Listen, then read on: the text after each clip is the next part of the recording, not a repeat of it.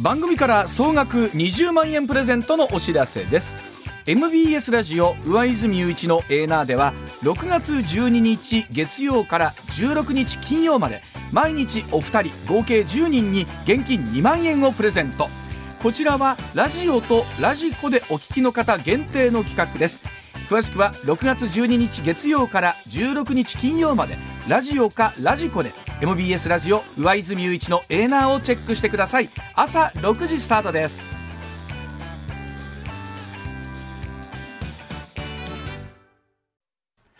さあ時刻6時25分回りましたここからはジャーナリストの福島香織さんに今朝ご登場いただいております、はい、福島さんおはようございますおはようございます。どうぞよろしくお願いいたします。お願いいたします。はい。ではまずはこちらのお話からでございます。さあ中国が力を入れる宇宙開発についてお伺いします。はい中国独自の宇宙ステーション天宮に連結していた宇宙飛行船新州15号が4日中国内モンゴル自治区に着陸し乗組員の宇宙飛行士3人が帰還をいたしました。さらに中国は5月30日には交代の飛行士3人が搭乗した新州16号を打ち上げ成功しております。さあ現在中国が力を入れる宇宙開発についてさらには北朝鮮の人工衛星についてもお伺いしていきたいと思うんですが、はい、さあまず福島さん中国はこの宇宙政策、かなり力を入れているんでしょうか？あ非常に力を入れてると思います。はい、やはりあの宇宙を制するものが世界を制するというような発想に今なってると思いますね。はあ、実際どうなんですか？その技術力ってまあついつい我々宇宙開発というね。もともとはこうソ連から始まって、ね。はい、アメリカというふうに考えてますけども、うん、実際どうなんでしょうか？その、うん、まあ、実際あの解放軍がずっと主導してやってきてるんで、うん、目的は軍事戦略上の優位を取ることなんですね。はい、でまあ毛沢東は本当にあの文革でみんなながあの中国人民が苦しんでいるさなかでも宇宙開発を進めてきたわけですけれども、はい、まあ、そういう意味では、えーと、目的としては軍事上のあの優位を取ることとか、うん、あと、まあ、宇宙資源開発っていうのは非常に魅力的だと思いますので、そういうこう優先権をつき、例えば月面の、えーまあ、資源を開発するのにまだ誰もやってないのを一番最初にやりたいとか、そういった野望が、まあ、全部あると思います。で、まあ、技術的に言えば、はい、私は、まあ、少なくとも世界で3番目に有人宇宙飛行を成功させた国ですから、えー、しかも今は一つの国家として宇宙ステーションを完成して運営、うん、運用してるわけで、うん、まあ ISS がね、国際宇宙ステーションが、まあ、老朽化で使えなくなると、今度はもうその唯一の宇宙ステーションを持っている国ということで、まあ、いろん。な影響力を、まあ、持ってくる、まあ、その今まだそのアメリカには遠く及ばないとしても、ロシアよりは、えー、上に行く段階には来ているとするとですね、まあ、その差っていうのは急激に縮まっていく可能性は、当然あると思います。この宇宙ステーション天球っていうのはなんか特徴とかっていうのは福島さんあるんですか、あまあ、コアモジュールっていうその、まあ、中心のコアになる部分これが天話っていうんですけれども、うん、そこに、まあ、2つの実験モジュールを、まあ、ドッキングさせる、まあ、実験室みたいなモジュールですね。うん、あの、門天、それから、あの、中国語ではウェンティエン、モンテンエンって言うんですけれども、うん、まあ、その2つの実験モジュールと、そして、まあ、補給船の、あの、天舟という、はい、まあ、そういった部分に、えっ、ー、と、まあ、打ち上げられた人を乗せた新種がドッキングして、はい10時ぐらいの格好になってる、まあ、そういうあのあのじじあ今は T 字なんですけど最終的、はい、あの形態は、まあ、十字型みたいな、えーまあ、そんな形で。えー、なってます。それは中国の、はい、宇宙船がドッキングしていくっていう形になるわけなんですか？そうですね、まあ、でもあの仕上がってるんですね、2022年にも仕上がって、はい、えー、まだ T 字型なんですけども、一応あの、そういう基本的な部分は仕上がってですね、うん、あと、まああの、宇宙望遠鏡を2024に打ち上げてくっつけるっていうようなあの予定がされてます。だから、まあ、今年からえー、実験モジュールを本格的に運営するあの運用するっていうようなそんな感じですね。なんかお話だけ聞いてるとやっぱりかなり世界でも進んでますよね、うん、技術的なことを聞いてもね。うん、お話伺ってもね。はい。そうですね。うん、まああの国際社会も要するにそこでえー、中国のあの宇宙船で宇宙ステーションで実験したいっていうことでですね、はい。えーまあ、いろんな申し出も、えー、していると思います。17カ国23機関かな？があの、まあ、科学実験をこう申し込んでる。まあ、だから代わりに、あのまあ今は中国人の宇宙飛行士しか行ってないので、うん、まあ、委託されたその研究っていうものを持ってって、え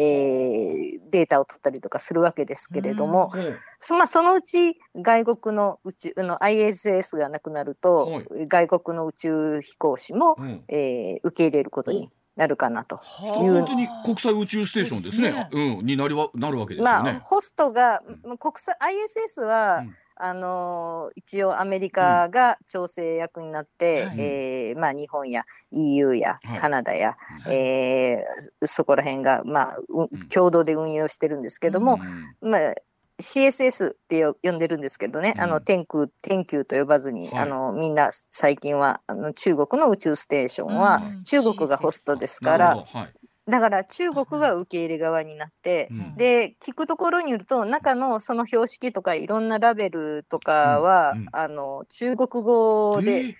公用語が中国語だっていう話なので中国のその CSS の中で参加した宇宙飛行士はみんな中国語必修っていう話ですね。中国語勉強しないとダメですね。中で仕事が作業ができないわけなんですか。うん、本当かどうかというのはあのまあ将来的にどうなるかは中国人の宇宙し宇宙飛行士はみんなあの英語できるとは思うんですけれども、うんうん、あのそういう話もあって、えー、外国でその宇宙飛行士は中国語をなあの学んでるっていう話話はよく聞きますね。まあ、そういうことも見据えて、考えたら10億を超える民が使う言語ですから、とはいえまあ中国語もねいろんな形で,、ね幅広いとは思うんですけど、はあなるほど。そうやって思うとなんか言語が、えー、一つ変わるとなるとですよ。いかにその国が、えー、中心となってるかっていうの分かりますよね。強さの象徴みたいなね。ね、はい、みたいな感じになりますよね。まあ他にね、あのー、まあ IS 今非常に有人宇宙飛行っていうのが盛り上がってるんで、うん、えー、例えば民間のステーションに変わるとかであとロシアは ISS から離脱して独自で、うん、えー、やろうと考えてるとかいろんなあの動きがこれから盛んにはなってくると思うんですけれども、うん、まあ、今のところは中国がまあ一歩えー、進その宇宙ステーションに関しては、えー、先に作っちゃったっていう感じだと思います。それでいうとね福島さん例えばその中でおける半導体とかって非常に大きなところになると思うんですけど、うん、今それこそ中国か、まあ、それこそアメリカかっていう形でいるデデカップリングが進んでるわけなんですけれども、はい、例えばそうなるとですよお互いにそれぞれ使わないって言ってるのに、うん、そうなるとおそらく中国ベースの半導体技術を使ったものじゃないと連結できないとかっていうふうに素人から思っちゃうんですけど、うん、そのあたりっていうのはどどうなんですかね、うん、まあその半導体にしても宇宙技術にしても、うん、まあ基本的にはアメリカが圧倒的に先端を行ってるわけで、えまあ、中国は追う側にはなってると思うんですよね。うん、で、まあ、半導体制裁でどんだけその中国の宇宙開発に影響するのかマイナス影響になるのかということになると例えば半導体制裁は確実に中国経済に悪影響を与えてるんで、うん、中国の経済が悪くなったら宇宙開発にお金が回らなくて、うん、えー、進まないのではないかというような懸念は、うん、えー、中国の場合は当てはまらないかなとは思ってます。そうなんですか。それはあの先ほどちょっと言いましたけど、うんうん、文革の時にね、うん、えー、宇宙衛星最初の宇宙衛星を、うん、まあ、あの打ち上げたっていう実績がありますけれども、はい、どんなに国が貧しくとも、民が植えなくとも、うん、えー、そういうものにお金をつぎ込んで国力をつぎ込んでやるっていうのが、まあ、中国なんですよね。やっぱそこだけやはりその、まあ、軍事的な側面からっていうと見て非常に重要視してるということはいわゆるこのどこかのタイミングであるかもしれないっていうその台湾侵攻みたいなところっていうところも一つやっぱターゲットにはなってるんでしょうかねそのあたりっていうのは。まあ、先ほど言いましたようにあの宇宙開発はえー、軍が主導してるんですね。はい、で多分アメリカなんかは今その宇宙開発では民営企業がかなり、はい、えー、まあ、スターリンクの話もあったりするんですけれども、はい、民営企業がかなり進んでるとは思うんですけれども、中国の場合はもう完全に軍主導で、軍事目的っていうのはこれはもうあの誰が見ても動かせない。で、その理由はやはりそのミサイルとかをこう追尾したり、コントロールしたりする、えー、まあ衛星システム、ネットワークとか、まあ低軌道のあの衛星なんかが、えー、のネットワークなんかが大きいと思うんですけれども、これはやはりあのさっきおっしゃったように、戦争になればミサイルをまあ、コントロールしたり、追尾したり、するしあの動きあのために使われるものですし、今中国は本当にその制海権とか制空権のより上のその宇宙低軌道のその宇宙空間っていうものをどっちあのアメリカとより先にまあ、制する、はい、その支配権を持つっていうことが、うん、戦争のもう最終的なあの勝敗を決める鍵だと思ってるんで、はい、まあ、そこをあの狙ってるのは間違いないと思います。今もちろん我々の生活でもね、はい、GPS ないともう今、例えばカーナビ含めそうですけれども、使えないという中で軍事的にはもっと使われることになるでしょうからね、うん、GPS とかというのはね。うん、あので一方で例えば先日北朝鮮が、まあ、衛星と称したものを打ち上げるということはあったわけなんですけども衛星ロケットということなんですけどこの辺りも、まあ、もちろん弾道ミサイル核を搭載してというところの念頭にあってということになるんでしょうけどこの辺り北朝鮮の衛星打ち上げっていうのはどうでしょう？福島さんなんか含めて影響ありますでしょうか？うん。まあ、北朝鮮の狙いはアメリカに対する、まあ、威嚇というか、うん、あのそういうことだと思うんですけれども北朝鮮自身がやはり宇宙開発に目覚めたというかかつての中国と同じだと思うんですけれども、うん、自分もその宇宙開発競争に参加しなければ、うん、えー、遅れを取ると、はい、これからの、まあ、軍事っていうのはもう宇宙戦争の時代であるっていう感覚を持ってるのかなと。だからかなり遅ればせではあるけれども、うん、えー、そこにこう踏み込もうというのもあのあると思います。うん、で同時に今本当にあのアメリカとロシアと中国のそのパワーバランスっていうのが大きく変化している段階で、えー、まあ北朝鮮のようにですね、えー、被害妄想というか自分のあの国がですね存続するかしないかということを常に気にかけてるような、うん、えー、ところはですねここでややはりそのアピール、はい、衛星などでも、うん、うん、衛星開発に、えー、参与するのだというアピールをする必要があると判断したのかなというふうには思います、うん、でもやはりそうやって思うとあの宇宙を制するというかあのかなり国内のね、はい、あのメッセージも含めてですけどただおっしゃるように国がどういう状態にあろうがそこの予算は削らないっていういうのはやっぱり中国らしいというふうなイメージで福島さん見てていいんでしょうかねそのあたりというのはお話あったように。うん、そうですね。あの多分アメリカ、うん、アメリカとの距離が縮まるっていうのは、あの2つ説があってやはり、えーと、民営企業でないと進まないと技術は進歩しないと市場は大きくならないと、えー、原動力になら開発の原動力にならないというあの見方があってアメリカが、えー、今トップを取っているそのおかげだという意見もあるんですけれどもあの経済のその利益っていうものを考えないので、どんな無駄なことでも中国はその目的のためならできるんですね。だから衛星をそのスターリンクよりもたくさんあの打ち上げるんだと、はい、将来的には4万発ぐらい打ち上げるんだっていうふうにもし決めたらそういう計画もあるというふうに聞いてるんですけど決めたらあのそのためにはえー、他の予算を削っても人民が飢えてもやるとか、えー、月に基地を作るんだと浄化計画っていう、あの月探査計画ずっと進んでますけれどももうそこそれを決めたらもうそのためならば他のあの一切の、えーまあ、経済的な福祉的なものっていうのを削っても構わないとかそういう決断っていうのはいくらでもできるわけですよね。まあ、アメリカとかだと、はい経済、財政が逼迫している時に宇宙予,、予算をここまで広げられるかとか、上限はどこまでっていうようなことをつ、常に考えますけども、そう、ね,、まあ、そういう心配がないというので、うん、えー、まあ、本気を出した時は結構、えー侮れないかもしれないです。でいざ有事となった際にまたそれが機能するということですもんね現実的にね。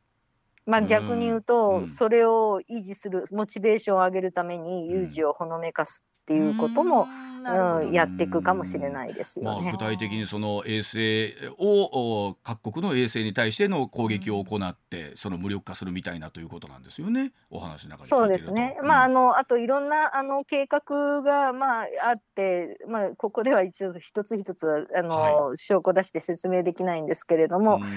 例えばその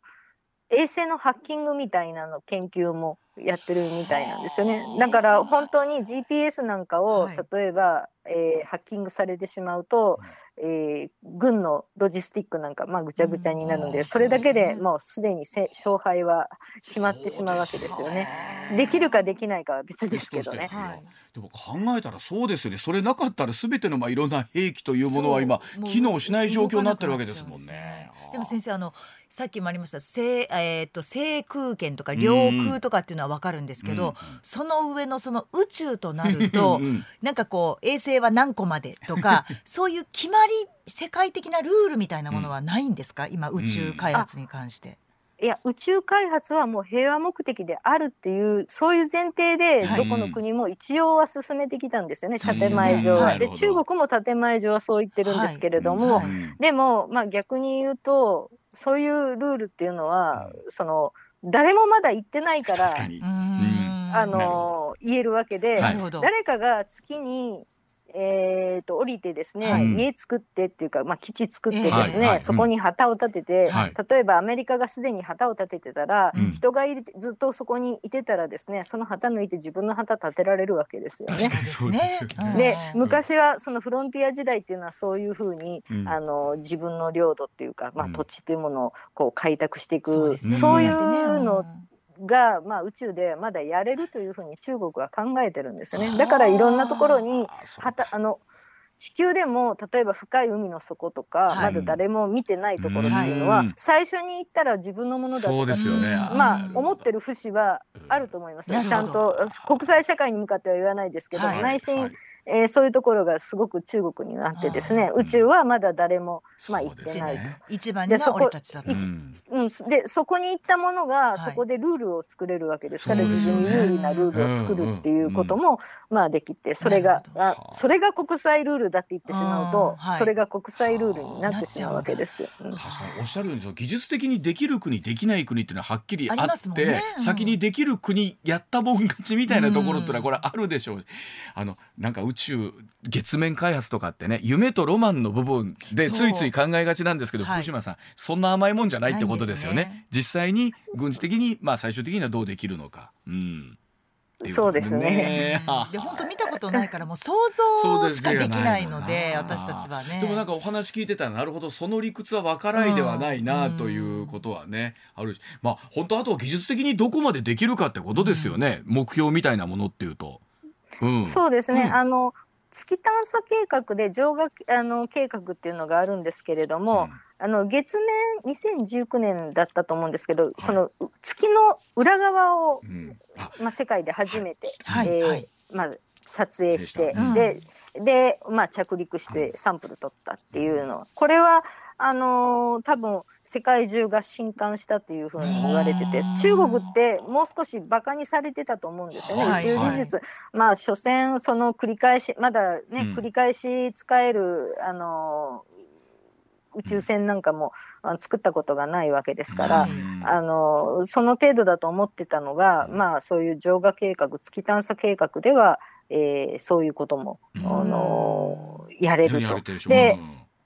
で、まあ、火星探査もね、えー、やって、あのーうん、火星のサンプルリターンやるっていう予定も、うん、まあ、あるわけですし、はい、それはやっぱりできるんではないかなともうみんなあの今は思ってると思いますね。でも確かにまあお話聞いてすごい技術力が確かに上がってきてるんだな。まことしお金も使い放題使い放題で 予算がつくってことですからね。ねそうですわかりました。はい、では続いていきましょう。こちらです。時刻6時44分です。さあ、えー、お給料が50%カットなんでしょうか。中国の金融大粛清とは一体何でしょうか。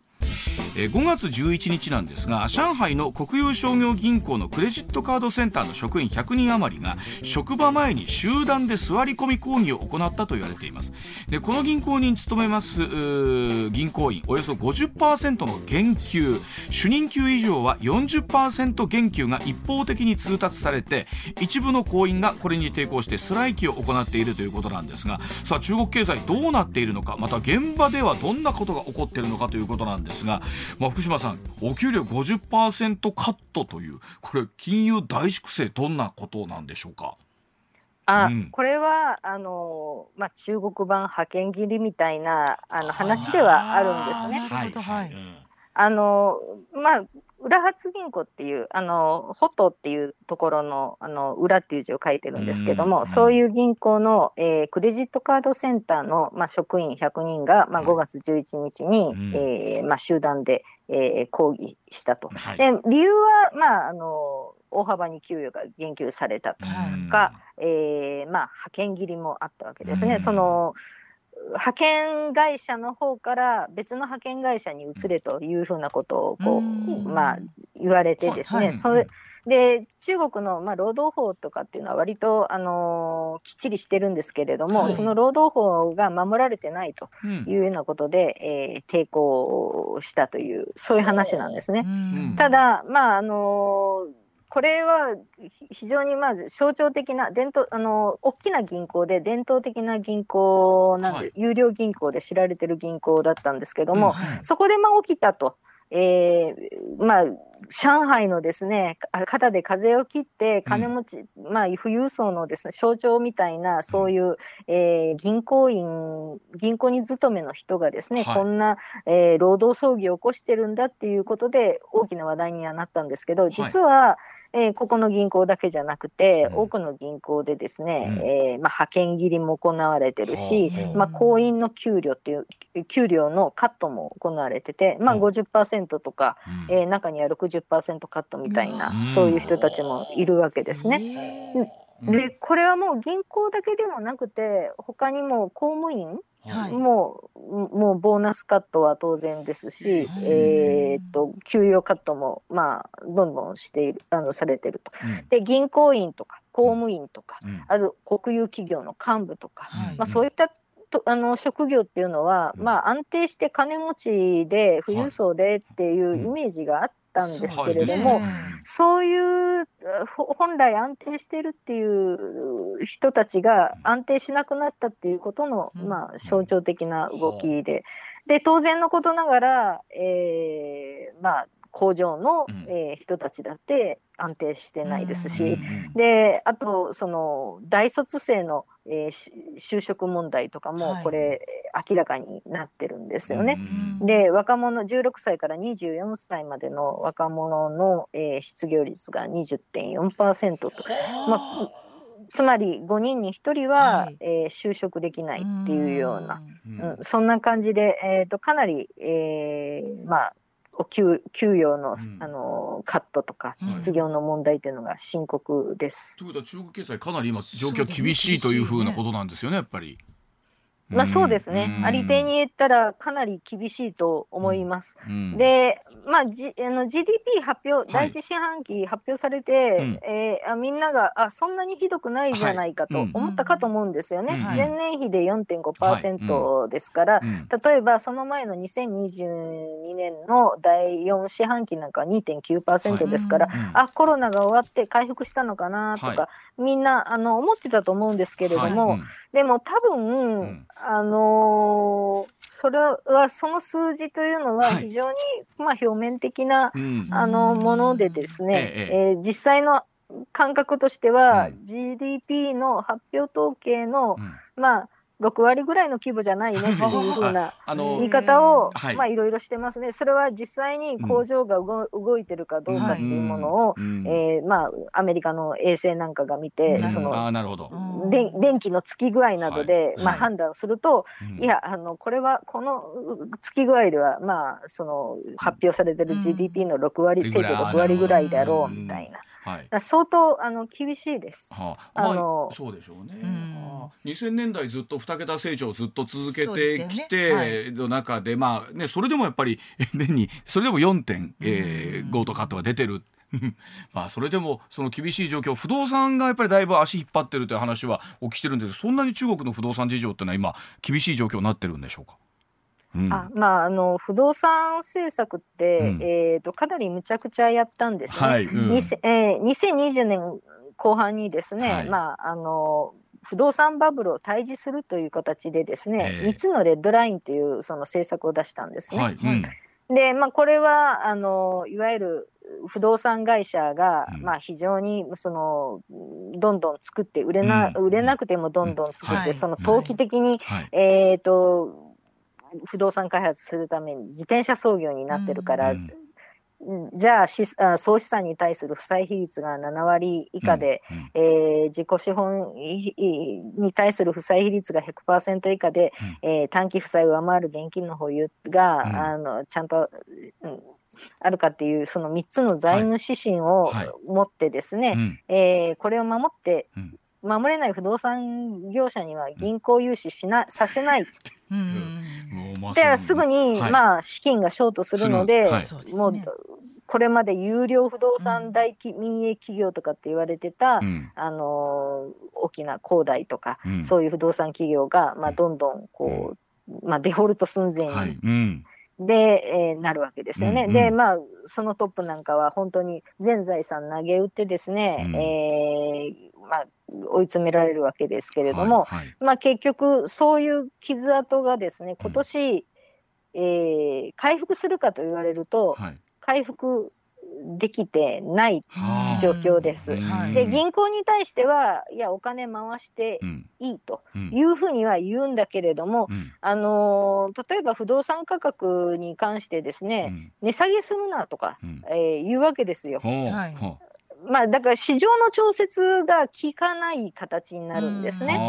で実は不動産っていうのは買いたい人よりもたくさん作りすぎて非常に投機のために作ってるんで、えもっと本当ならば市場に任せたらガーンと下がってもいいんですよね。はい。えそれはいらない人が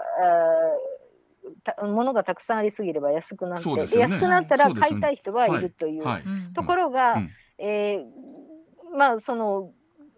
不動産企業は潰しちゃいけない、はい、で潰したら銀行にシステミックにリスクがいくから、はい、だから一気に不動産価格は下げられないから15%以内15%以上下げたらいけませんとかいろんな通達行政指導がいくんですね。だから売りたくても売れない、うんはい、だから値段は下がらない、うん、だけども、えー、実は在庫が余ってるっていうような形でですね空き箱がいっぱい、ね、あるのにでも誰も買いたいのに買えない。という状況になって。でで実際に、その消費者からすると家が買えないとか、はい、そういう辛い思いが、あの恨み節がまああるわけですよね。それを処理するとなると相当な時間とねまた別の仕組みがいるんかなと思うんですけど、すみません。お知らせ挟んで挟んでそのあたりのお話福島さんさらに聞かせていただきたいと思います。はい。はい。福島さん先ほどあの中国のその不動産バブルどうするかという話途中になりましたがお話聞いてるとたくさん作ったはいいわ。値段は下げられないわ。買うに買えないわ。これどこに着地点がありそうなんですか福島さん。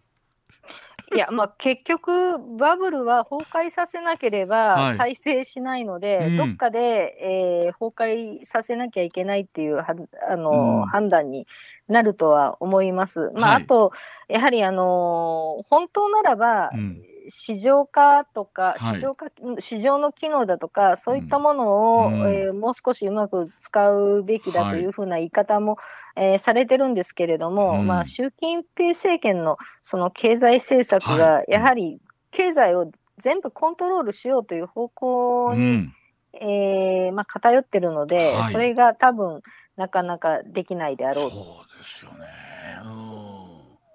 で、実際にもう経済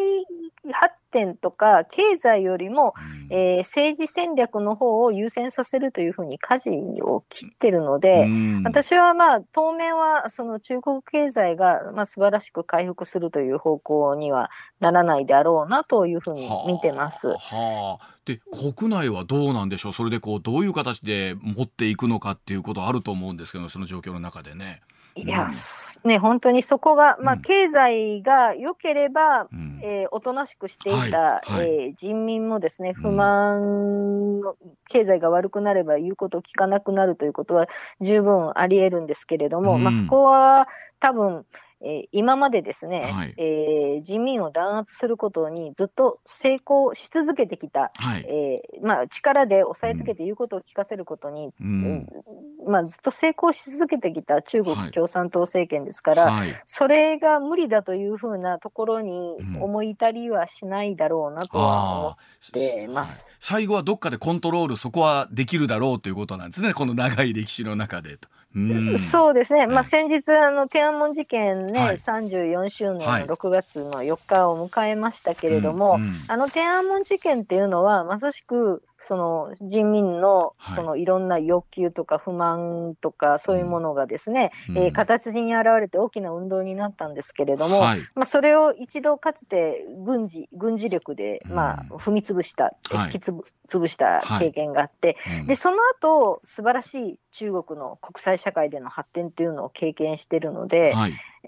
あのその成功体験は今もあると思うんですね、うん、つまり力で、はい、えー、反対者、まあ、異なる意見をの人を押さえつけていけば、うん、えー、なんとかなると、まあ、それよりもあの国際社会ので今その中国が目指すところをこう進み続ける、うん、さっきの宇宙開発もそうですけれども、はい。はい、それだけじゃなくて、まあ、一帯一路政策もそうですし、はい最終的には中国が次の今の国際社会のルールメーカーになる、新しい国際社会のその秩序構築の中で、えー、役割あの主導的な役割を、えー、するんだというその方向に習近平政権は3期目以降のその目標を置いてると思うんですよね。ね。はい、で、まあ、それはあのウクライナとロシアロシアがウクライナにこう侵略戦争を仕掛けたとか、うん。えー、一気あアメリカのその、まあ、レームダックっていうのが比較的はっきり見えてきたとか、はい、そういうようなあの国際社会の動きの中で、うん、やはり、えー、いろんなその野心っていうものがこう、盛り上がってきたっていうことだとは思うんですけれども、うん、だからまあ経済的にはそういうふうなその国際戦略とか政治的なその戦略を経済よりも優先させるという意味では、うん、経済的にはあまり、えーと、期待できないので多くのあのアナリストたちは昔、はい、数年前までは、うん、2030年に中国の GDP はアメリカを超えるかもしれないみたいなことを言ってたんですけど、今今全面的に多分下方修正してると思います。あの先日それこそ G7 の裏でと言いますか、はい、こう中央アジアを集めたサミットみたいなのありましたけれども、ねはい、あの辺りというのはこう中国ではどんなふうに捉えてるんでしょうか？ああれは庶民的には非常に不満の大きい、う。ん、えーでもそれを大きな声で言えないあたりが、まあ、中国の統制のコントロールなんですけれども、はい、でもそれでもインターネット中国のインターネット上では非常に、えーと、嫌味な、あの評価の声っていうのは大きかったです。それはやはり経済的に非常に逼迫してるっていうのを日々感じてる、うん、中国人民がいて、はい、その一方でポンと260億元かな、はい、分をですね、うん、えーと、一帯一路、はい、中央アジアのみの部分だけで一帯一路で投じるっていうようなことを約束したりとか、あと、まあ、西安でですね、まあ、派手な歓迎式をやってですね、天女が踊るような素晴らしい歓迎式をやってると、そのまあ何やってるんだというような、うん、その、うん、割ともちろんそういうものをこう、うん、にその愛国心をこう刺激されるその公営編ミニチュアみたいな、あの人たちもいるんですけれども、まあ、大抵の人たちっていうのはやはり失業の問題だとか、給与カットの問題とか、もうねその財政すべての今中国のほとんどの地方政府というかすべての地方政府というのは財政赤字だったわけです。去年は全員全省全市直轄市、えー、全自治区が全部赤字だったんで。はいまあ、そのぐらいの状況で公務員ですらちゃんとお給料もらえてないみたいな状況でですね、うん、まあ何やってるんだと、アフリカにお金をばらまき、はい。うん、えー、中央アジアにお金をばらまきして、うん、えー、何何なんだっていうような不満は当然あ。ります。ちなみにそんな声っていうのは出せるんですか、ね、実際に、まあ、はい。うん、あ実際に、はい、えっ、ー、とそれをそのぐらいの不満は言えますね。うん、だけど、はい、それが例えば習近平とか、うん、えー、政治局の指導者に対する攻撃を伴うような表現になるとそれがまああの、うん、弾圧されることにはなるんですけども。はいそういうこう漠然とした不満っていうのは、うん、まあインターネットの中でもちょこちょこ、はい、えー、出てるわけなんですね、中国中国の SNS の中では普通にまあ言ってますね、それでいうとさっきお話しあった天安門事件34年ということなんですけどそれこそ国内ではどんなふうな扱いになってるんですか、うん、まあタブーでありますけれども、はいはい。うんえー、若い人たちは知らない人たちもいると思います、うん、教えられないので。やっぱそうなんですね、まあ、30年です、えー、34年ですもんね、うん。うん、34年ですからね、はい、その後に生まれて育った若者たちの中では知らない人もいると思うんですけれども、はい。うん、ただ、えー、これを本当に忘れられ忘れられる人っていうのはなかなか、えー、いないと思います、はい。えー、経験した人は特にあのあの頃学生時代であったあの、人たちっていうのはみんな覚えてますし、はい、であの時はみんな本当にあの胸に白い花をつけてたわけですね。CCTV の、えー、アナウンサーも、うん、えー、当然あの官僚たちも、えー、政府の人たちもみんなそれで傷ついたわけですけれども、はい、それをまああたかも忘れたようにあるいは正しかったようにですね、うん、えー、言い続けることに関しては、うん、それは内心いろんな思いを持ってる人たちは当然いるんですけども、うん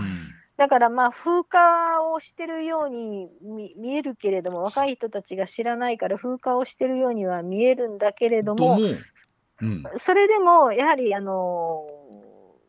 まあ、うん、非常に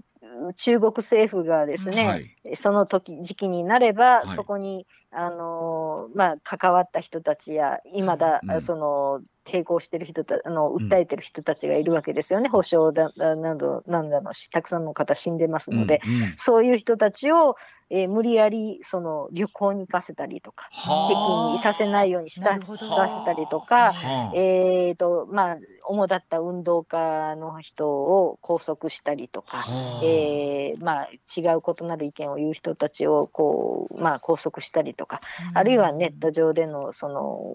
取り締まり発言の取り締まりを非常に厳しくしたりとかはしています。だから、34年経ってもここまで、えー、っと警戒するっていうことは、ややっぱり第2第3の天安門事件が起こっても不思議ではないというような危機感はやはりあると思いますし、実際にあの去年の暮れなどは学生たちが白紙を持って、え一斉に運動するという、うん、わずか3日でえー、全国二百数十のですね、うん、まあ300以上あったかもしれないですけど、大学でですね、みんなが白紙を持って運動するという、はい、そういうことも、まあ、あったわけですから。はいうんまあ、そういうあの忘れられるものではないということだと思います。でもお話聞いてると、まあ、例えばそれを振り返って検証するとかっていうことは非常に厳しいんでしょうね。まあ、それが、できれば共産党のその一党独裁のシステムがまあ終わる時だろうとは思うんですけれども。でもそうやって考えてくると、まあ、我々はその、えー、まだ僕らも当然学生だったんですけど、はい、ね、ねはい、中国は一気に変わるのかなとなんかあったんですけれども、うん、そそういう状況ではまあまたなくなってきてるということなんでしょうね。えー、まあ非常に極端に揺れたりとかした後に、うん、まあ、今の習近平政権はまさに非常にあの極端に、うん、えー、極権独裁、はい、えー、に動いてるわけですけども、はい。はい、これ私はこの状況が永遠に続くとは思いその10年も20年も続くとはとても思えないので、まあ、経済的な圧力もあり,、ありますし。まあ、それが終わった後今度はまたパッと変わるあの、うん、右側に大きく揺れて同じような状況が、うん、出てもおかしくないなとは思ってます。まあ、言っても人口が多い国ですからすべ、ね、てをそれを統治するというのはなかなかな、はい、作業だと思いますし、うん、それでいうとただ、えー、習近平氏は終生、えー、その国家席でありたいという野望はずっと、えー、ね福島さんあるわけですよね。そうですね、まあ、それどころか世界のリーダーになりたいという。なるほど、わかりました、はい。はい、福島さん、早朝からあのありがとうございました。また引き続きよろしくお願いします。ツッコミニュースランキング。時事問題から芸能スポーツまで突っ込まずにはいられない注目ニュースを独自ランキングでご紹介、はい、まずは芸能スポーツです5日甲子園では阪神ロッテ戦が行われ今シーズン12球団最長となる5時間超えの死闘も決着がつかず、はい、延長12回7対7の引き分けとなりました、うん、阪神は今日から仙台へと場所を移し楽天と対戦。オリックスは京セラドームで巨人と対戦します。昨日どうでしょう？ゲームご覧になってた現場で、はい、見てたという方ももしかしたらお聞きかもしれませんがお疲れ様でございます本当に大変でしたねもう。でも11時過ぎても結構僕多くのファンの方が残ってるなと思ってまあああなったら帰るに帰れないっていうのもあるのかもしれないこちらもだから寝るに寝られず。ね。そうなんですよ、はい、本当にも大変なゲームでございます本当に今日仙台に移動でしょ、はい、でそれでゲームですからね。ね大変ですよね、はいえー、続きましてお笑いタレントのとにかく明るい安村さんが5日、うん、自身のツイッターを更新。イギリスの人気オーディション番組「ブリテンズ・ゴット・タレント」の決勝にワイルドカード枠で進出、うんうん安心してください。履いてますよ。の英語の決め台詞で会場を熱狂させたものの、はい、惜しくも優勝を逃したことを報告しました、うん、安村さんは動画を添付し、うん、ブリテンズ・ゴット・タレント決勝終わりました。優勝はできませんでしたが最高でした。と喜びと感謝の気持ちを綴りました。あのニュースの扱いとか見てると、はい、いわゆる爪痕を残すっていう意味ではね、本当世界に名をね馳せましたもんね今回。あんなに受けるんだっていうぐらいやっぱり裸というのは全世界共通なのかってね、うん、あとなんかやっぱり言葉の使い方がすごく面白くってっていうところを出すらしいですよね、はい、あの I'm wearing pant、うん、wearing までなんですけど、はい、えその後のパンツっていうの言ってない気持ち悪さみたいなのがなんかイギリスの方にはすごく受けるらしいですね。日本人は指さして、ね、履いてますだけなんですけど、何がやねん、パパンツって言ってよって。だから審査員の方が、パンツ、あれが、すごいですね。なんか言葉のあやも面白かったということだそうなんですけど。はい。では、ニュースランキング参りましょう。まずは第5位です。立憲民主党の蓮舫参議院議員は4日放送の BS テレ東の番組で対自民党で頑張ろうという時だが泉代表の発信力や発言力リーダー力は残念ながら十分ではないと述べ泉氏の指導力に苦言を呈しました。また泉氏が次期衆院選で150議席を獲得できなければ代表を辞任すると表明したことに関して覚悟の一つだと思うがそのために何をするかの発言がまだ不十分だとも批判しました、まあ、早ければ夏にもと言われている総選挙の中で、ね、さあ本当野党第一党どうしていくのかっていうところですからね、うん、党内で言うてる場合じゃそうなんです。揉めてる場合じゃないんですけれどもね、はい、はい。うん、続いて第4位です人材サービス大手のリクルートは就職活動に関するオンラインセミナーで社員が学生を装って質問するなどの不適切な行為を繰り返していたことを明らかにし謝罪しましたリクルートによりますと2021年4月から22年10月のオンラインセミナーの質疑応答でイベントには私服で参加してもいいですか？など社員が学生のふりをして質問を投稿するなどの行為が少なくとも20件確認されたということです。まああのどこまでね大々的に取り上げるものかというところでもこうあるんですけれども、まあ、誠実さがなかったと本当その通りだと思うし、はい、まあ、一方で運営側とするといろんな形で質問をね、はい、する機会をこんな感じでって。そうです、ね、だからおそらくあの運営からちょっとこんな感じでって言うや、何の問題もなかったんですけど、ね、ふりをしてしもたっていうところで、そこですよね。本当になんだろうな、えっと、積極的に質問が出てこないような状況なのかどうなのか。はい、ねえ、まあ、大変やろな今のこれをきっかけに聞いてくれたらいいなというニュアンスだったら、まあふりをする必要はなかったとは思いますけどね。はい、はい、続いて第3位です。日本政府が先月26日ウクライナへの侵攻を続けるロシアに追加制裁を決めたことに対しロシアの外務次官は5日非常に否定的に受け止めたとし報復措置を検討中で無反応のままではないと記者団に述べました、まあ、本当にロシア・ウクライナ情勢ってのはこれ1年3か月、ね、いろんな方向に向かってるんですけども、はい、さあいよいよ今度はウクライナの反転攻勢というのがどうなるのか、ねはい、それに合わせてこの辺りのタイム変わってきますからね。うん、はい続いて第2位です。44年前鹿児島県大崎町で義理の弟を殺害した罪で服役した95歳の原口綾子さんが無実を訴えて再審を求めていた大崎事件で、福岡高等裁判所宮崎支部は裁判のやり直しを認めない決定を出しました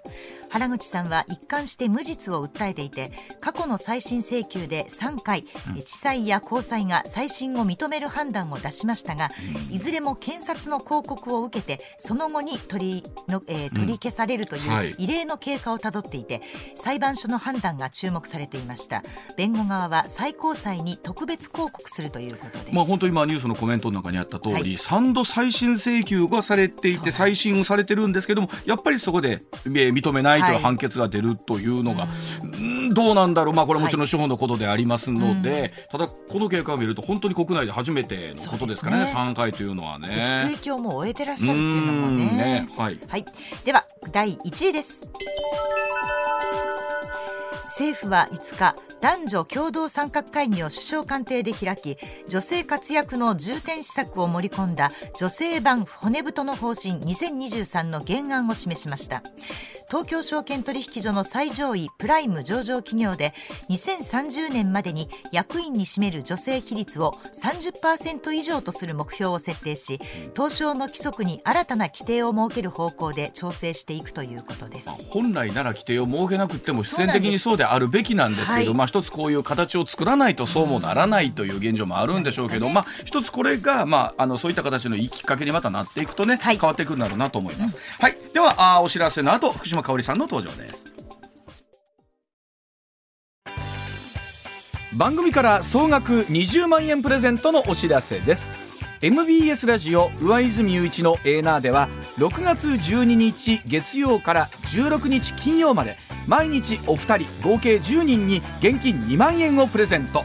こちらはラジオとラジコでお聞きの方限定の企画です。詳しくは6月12日月曜から16日金曜まで。ラジオかラジコで。MBS ラジオ上泉雄一のエーナーをチェックしてください。朝6時スタートです。